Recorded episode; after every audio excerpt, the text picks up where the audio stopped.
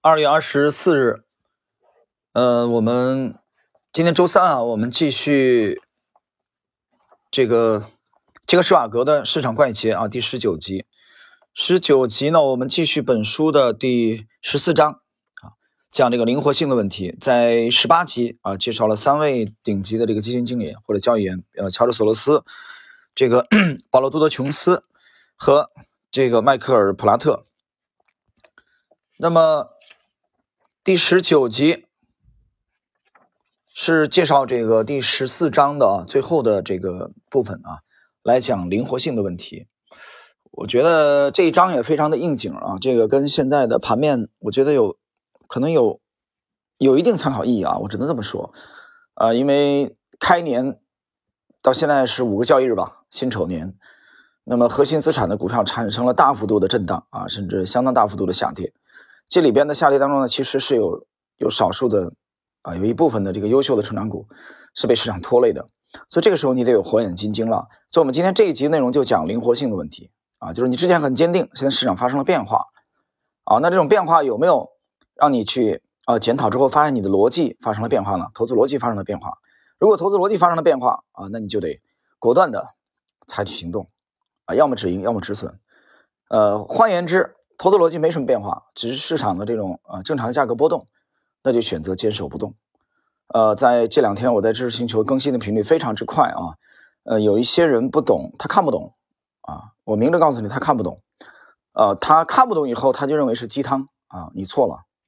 真不是鸡汤啊，你认真的去看一下，包括这个西米的啊更更新啊，最近更新频率其实非常快。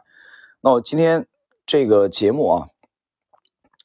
呃，我们其实是其实提前呃录制的，因为今天有一盘精彩的棋，我在今天下午要去看的，就是呃甚至去九段对日本的，现在基本上在日本排前两位的高手嘛，伊利辽的这个对局。好了，我们看今天的正式内容。呃，这一节是始终从最糟糕的交易中活下来，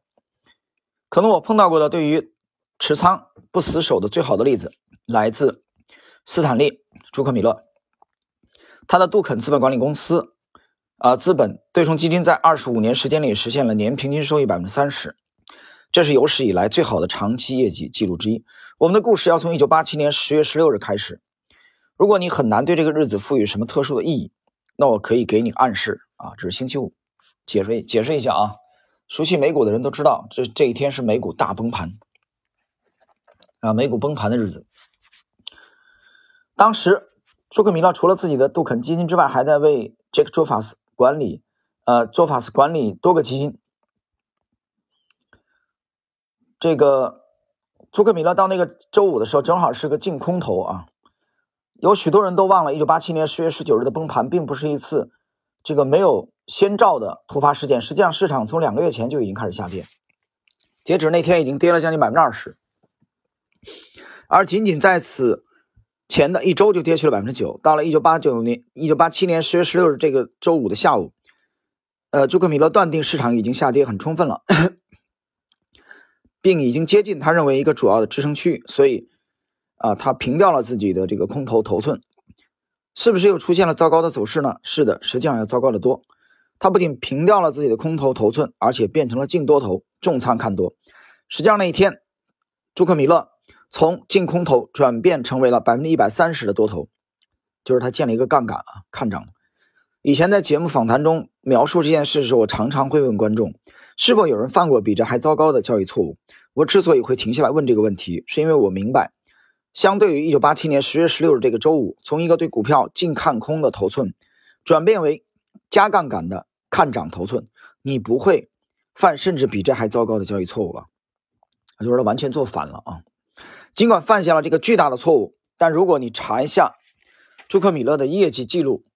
令人难以置信的是，在1987年十月显示的损失情况还算可以。这怎么可能呢？好吧，首先在当月的上半月，朱克米勒是看空的，所以他赚钱了。那关键的来了，在周五休市以后到下周一开盘之前，朱克米勒断定自己犯了个严重的错误。为什么他会有这种判断呢？呃，如果你很好奇，那么《新市场怪杰》中有对原因非常详细的解释。就是作者的这个另一部著作啊。重要的是，朱克米勒意识到自己重仓看涨是犯了个重大错误。并决定在周一早上退出自己的头寸。这个计划所面临的唯一问题是，市场在周一早上大幅低开。那么朱克米勒是怎么做的呢？他在星期一交易的一个第一个小时里，啊，平掉了他全部的 看涨头寸。他不仅如此，而且它再次变成了净空头。想象一下，要颠覆一个大的头寸，并且在市场走势与先前颠覆的头寸出现巨大偏离时，要在下一个交易日再颠覆一次，其对头寸是多么的不忠诚啊！好的交易者啊，会在认为自己犯错时进行清仓；伟大的交易者会在认为自己犯错的时候转变自己的持仓。如果你想做一名成功的交易者啊，你不能忠于自己的头寸。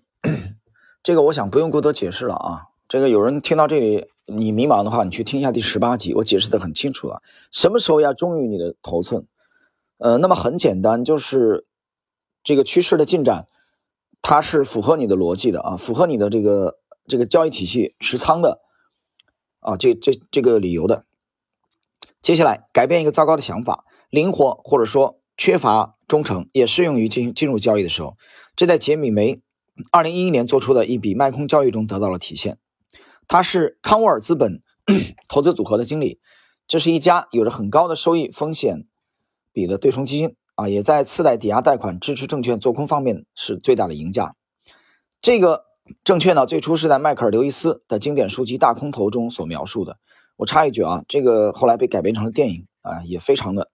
好看，《大空头》描述次贷危机的。确实，正是刘易斯的这本书让我注意到了煤，并促使我对对冲基金啊怪杰，就这本书中采访了这个杰米梅啊这个基金经理。在二零一一年，梅指出，中国作为世界上最大的生产国和最大的煤炭消费国，已经从净出口转变为净进口，而这一趋势还在加速。中国的煤炭出口从一亿吨下降至零，花了十年时间，而在进口量上。呃，进口量上升为此数量一点五倍，仅用了两年时间。煤一开始的感觉是，中国煤炭进口所出现的这一大幅度增长，会导致对于干散货运输需求的急剧增长。另外，干散货承运商当时正压低了现金流的倍数开展交易，对这些股票看涨似乎是笔完美的交易，但。杰米梅出身于私募背景，对于自己的交易布置非常慎重。每个交易想法在被实施之前都必须进行充分的研究。随着他更深入的挖掘，他发现新兴市场经济体对商品需求的上升所造成的高昂的运费，在几年前就已经促进了造船业的繁繁荣。而这些货船 正在以运载能力每年增加百分之二十的状态投产。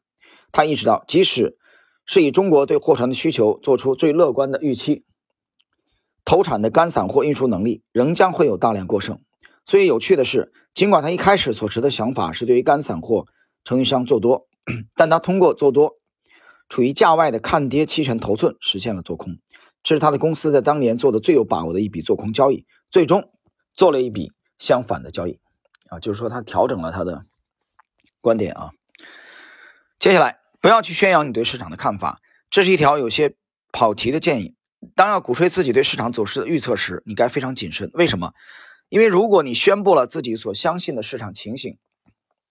很有可能你对市场的敏锐嗅觉会给别人留下印象，这样你就有可能变成在对自己的预测投资。如果之后的价格走势和市场情况似乎与你的预测背离了，那么你在转变自己的观点时会犹豫不定。而其实你本来可以做到这一点，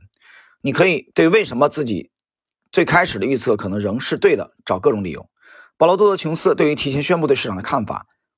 会如何影响交易非常清楚，这是个他谈特别谈过的问题。我会避免让我的交易观点受到我对市场公开观点的影响。在早年做交易的时候，埃德斯科塔也陷入过自己公布的观点的陷阱中。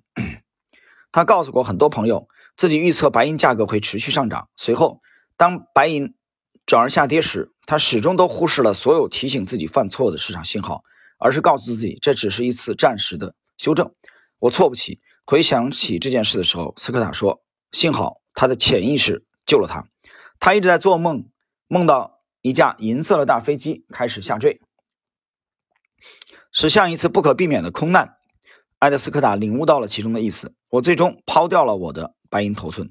斯科塔说：“我甚至在做空之后就不再做这样的梦了。”啊，这个是一个心理暗示啊，斯科塔的这个呃心理暗示。那么这一集的内容，大家可以结合一下第十八集，因为在第十八集的后半段，我其实已经完整的去解读了整个这一章要讲的啊这个主题，就是保持灵活性。好了，我们今天这一集的内容呢，就到这里。